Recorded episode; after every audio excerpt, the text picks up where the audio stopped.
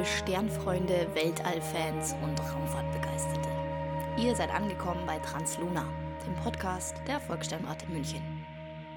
Wir informieren euch über aktuelle astronomische Ereignisse und gehen auf besonders interessante Themen näher ein. Mein Name ist Jana, ich bin Astrophysikerin und Mitarbeiterin der Volkssternwarte.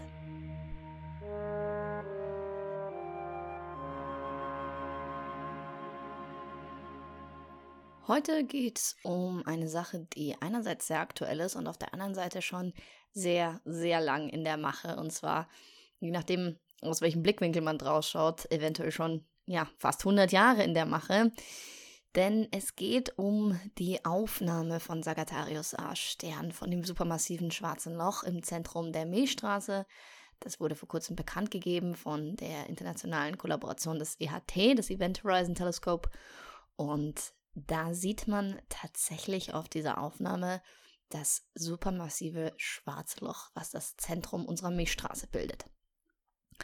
Wir wollen in dieser Folge mal kurz in das dann doch relativ komplizierte Thema der schwarzen Löcher eintreten und uns auch anschauen, was das EHT vorher so gemacht hat, äh, was man eigentlich auf diesen Bildern sieht, wie die das überhaupt machen und auch natürlich darüber sprechen, was schwarze Löcher eigentlich sind. Also was bedeuten die und warum ist das so ein riesen Bohai? Warum ist das so eine riesen Aufregung, dass wir endlich diese Bilder haben und auch warum faszinieren uns schwarze Löcher so sehr? Also wenn ich sage, wenn man aus einem bestimmten Blickwinkel draufschaut, dann sind es fast 100 Jahre in der Mache. Das liegt daran, dass Einsteins allgemeine Relativitätstheorie ungefähr 100 Jahre alt ist und in dieser Relativitätstheorie, in seiner Idee vom Universum und von Raum und Zeit, da steckt das schwarze Loch im Prinzip schon drin. Schwarze Löcher hat man lange Zeit als völliges Abstraktum angesehen. Eine rein mathematische Folgerung, die nicht unbedingt oder auf gar keinen Fall, je nachdem, wie man gefragt hat, irgendetwas mit der Natur zu tun haben könnte. Und die Idee war auch lange, ja, selbst wenn sie existieren, dann sind diese unfassbar extremen Objekte entweder sehr, sehr selten und außerdem nicht zu beobachten. Also sie können gar nicht direkt beobachtet werden und sind damit auch nicht nachzuweisen und damit sind sie irrelevant. Ja, und heute halten wir erstaunlich ähnliche Beobachtungen in den Händen, die sehr, sehr gut zu seinen Vorhersagen passen.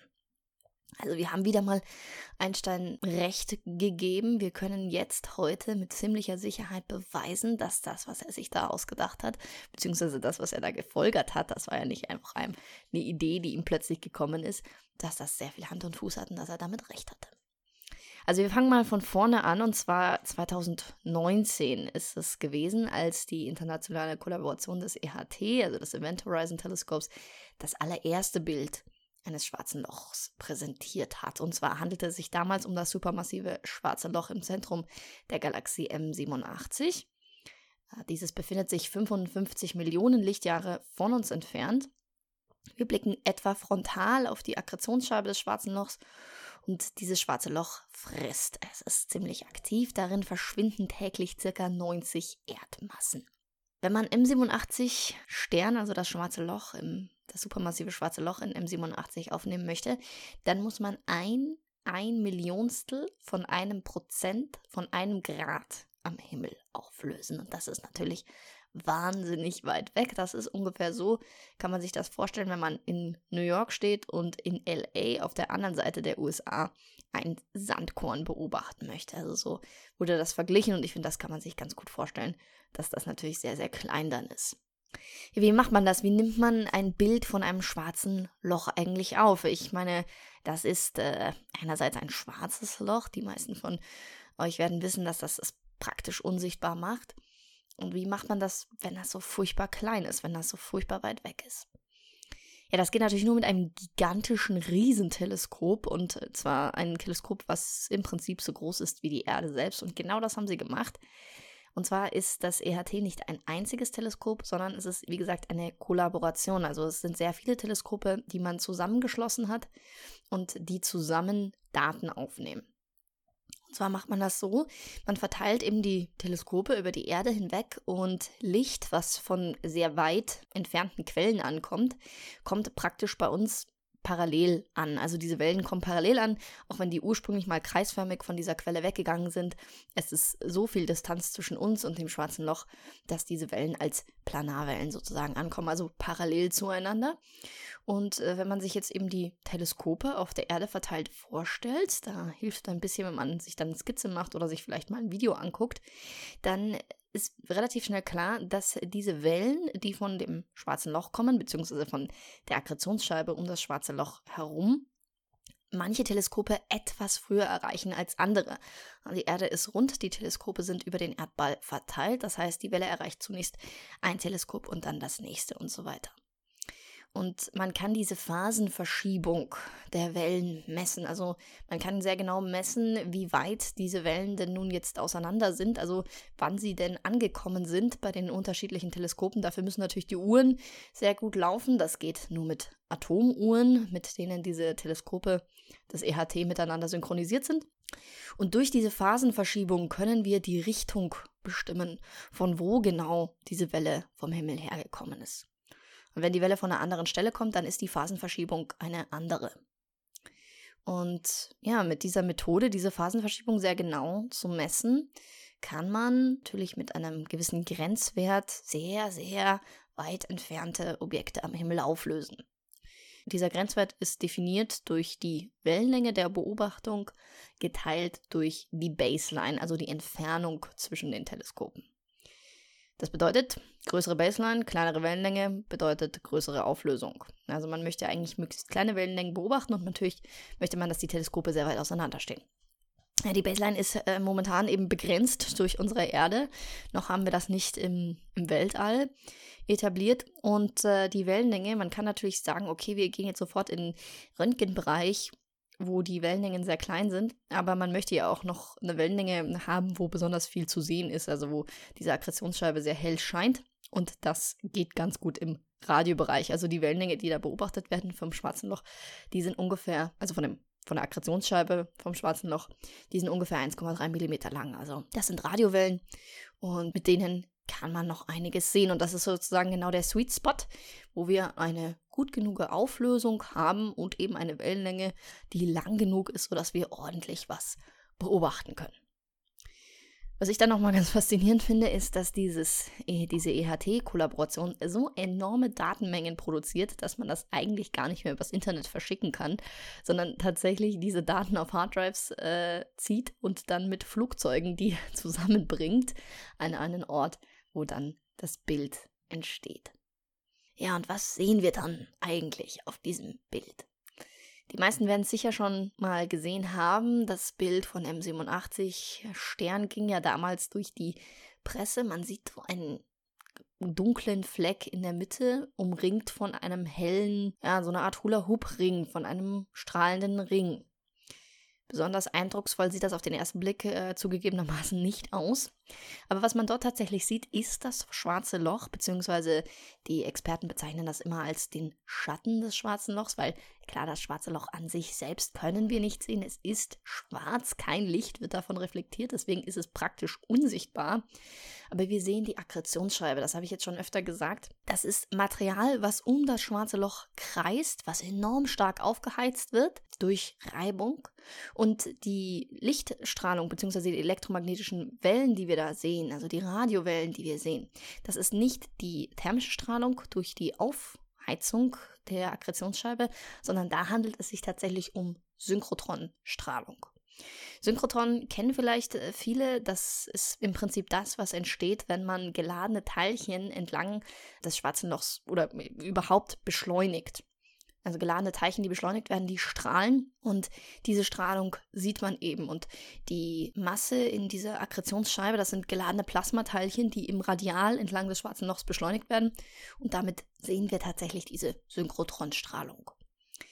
Die Farbe, das ist ja so ein Orange-Rot, was wir da sehen, um das schwarze Loch herum, also dieser leuchtende Ring, die hat keinerlei Bezug zur normalen Farbe. Also das ist nicht so wirklich tatsächlich, wenn man daneben stehen würde, diese Farbe, sondern das ist die Stärke der Mikrowellenstrahlung, die wir dort sehen. Bei der Aufnahme von M87 Stern hat man so eine leichte Asymmetrie in diesem Ring. Also unten scheint er etwas kräftiger, etwas heller.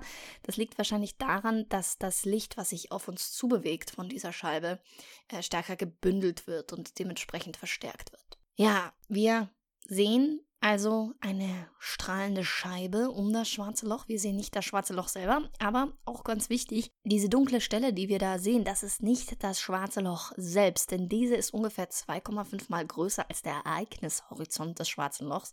Also wirklich dem Point of No Return, wo Licht nicht mehr die Geschwindigkeit besitzt, von diesem schwarzen Loch wegzukommen und damit nichts mehr die Geschwindigkeit besitzt, diesem Gravitationsfeld zu entkommen. Und zwar ist es so, dass es eigentlich in der Nähe des schwarzen Lochs noch den sogenannten Photonenring oder die Photonsphere gibt. Und zwar ist das der Bereich, wo die Gravitation so stark wird, dass Licht auf Orbits gezwungen wird. Also es kreist dann sozusagen um das schwarze Loch herum. Das ist dann die Idee, dass man, wenn man sich im schwarzen Loch nähern würde, irgendwann ständig nur seinen eigenen Hinterkopf sieht, weil das Licht also reflektiert wird, dann einmal um das schwarze Loch herumkreist und wieder auf unsere Augen fallen würde. Der Photonenring selbst ist aber überhaupt nicht sichtbar, denn dieser wird überstrahlt von der sehr hellen Akkretionsscheibe. Also in dieser dunklen Stelle hat man eben eigentlich noch den Photonenring, wo Licht um das schwarze Loch herumkreist, den letzten stabilen Orbit um das schwarze Loch. Und den sieht man auf diesem Bild nicht. Also die dunkle Stelle ist wirklich nochmal deutlich größer als der Ereignishorizont von M87 Stern. Ja, M87 Stern hat 6,5 Milliarden Sonnenmassen und ist größer, und jetzt muss man sich ein bisschen festhalten, als die äußersten Planetenbahnen unseres Sonnensystems. Also Pluto selbst wäre auch noch unter seiner Oberfläche. Natürlich ist kein Planet mehr, aber um das mal zu vergleichen, die Plutobahn wäre immer noch unter der Oberfläche dieses gigantischen Monsters. Das war damals ein Riesending. Man hat äh, endlich das erste Bild eines schwarzen Lochs veröffentlicht. Wir konnten sehr gut sehen, dass die Vorhersagen, die man gemacht hatte bezüglich schwarzer Löcher, zu stimmen scheinen. Man hat diese Akkretionsscheibe vorher gesagt, man hat Simulationen gemacht und hat festgestellt, dass diese wahnsinnig ähnlich sind zu dem, was man eigentlich sieht. Und das bestätigt, dass schwarze Löcher eigentlich existieren müssen und dass wir sie mehr oder weniger gefunden haben. Natürlich genau gesehen haben wir sie natürlich nicht, aber alles, was sie indirekt auslösen und heute wirklich den, die nächste Nahaufnahme eines schwarzen Lochs haben, die jemals möglich war. Ja, bevor wir zu der aktuellen Neuigkeit vom EHT gehen und zu Sagittarius A Stern, die natürlich, der natürlich damit zusammenhängt, was macht schwarze Löcher so faszinierend? Was ist ihr Deal? Warum sind das so unfassbar mysteriöse Objekte auch. Schwarze Löcher sind die extremsten Objekte im Universum. Dichter kann man Materie nicht packen. Sie sind zunächst mal das Resultat von gestorbenen, sehr großen Sternen, die in sich zusammenfallen, die kollabieren, deren Masse sehr, sehr dicht zusammengepresst wird. Sie sind so heftig in ihrer Natur, dass, da gibt es ein wunderschönes äh, Video von Kurz gesagt dazu, und die haben das so formuliert, das ist so ein heftiges Objekt, dass das Universum mehr oder weniger eine Sperrzone um es rum aufstellt. Nichts kommt daraus hervor.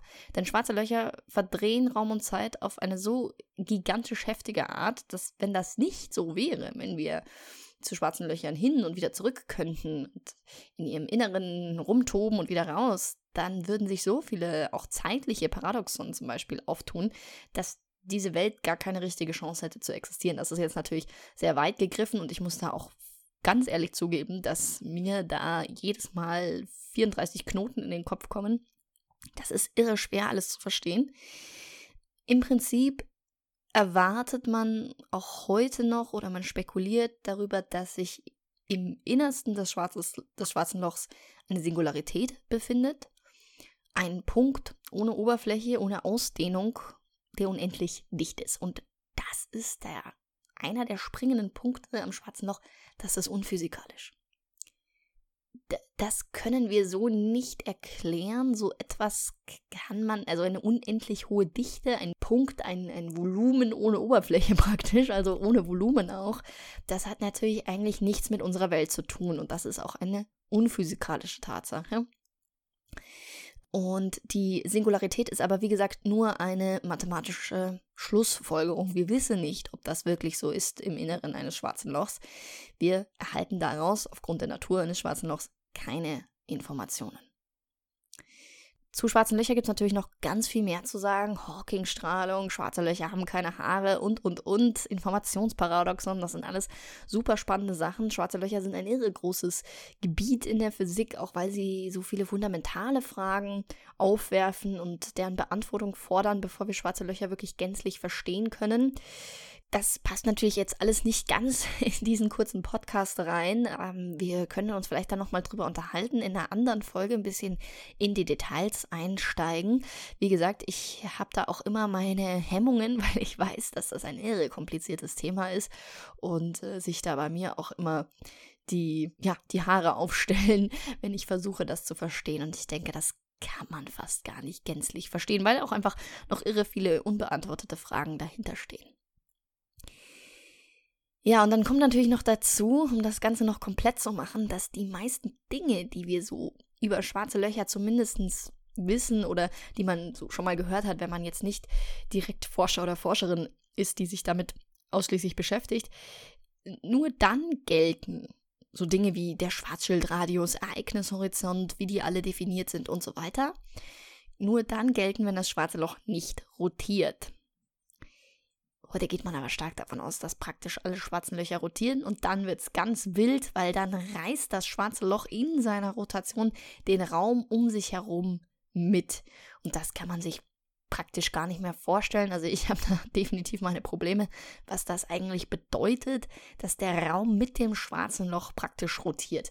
Und dann passieren ganz abgefahrene Sachen und wir gehen davon aus, dass genau das die Realität der allermeisten schwarzen Löcher sind.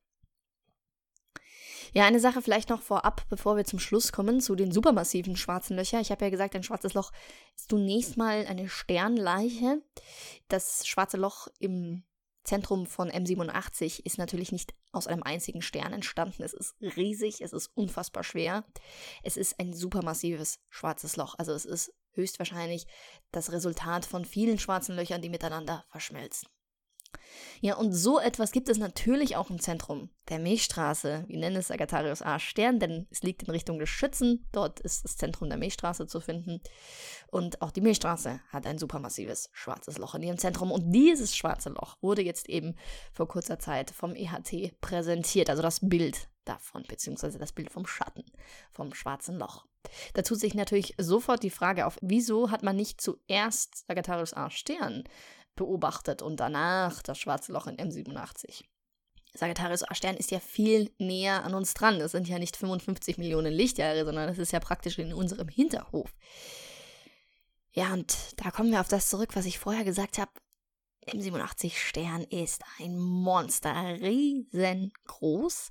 Und im Vergleich dazu ist Sagittarius A Stern, obwohl natürlich, wenn man es mit allem anderen vergleicht, mit unserer Sonne oder geschweige denn der Erde, Sagittarius A-Stern natürlich auch gigantisch ist.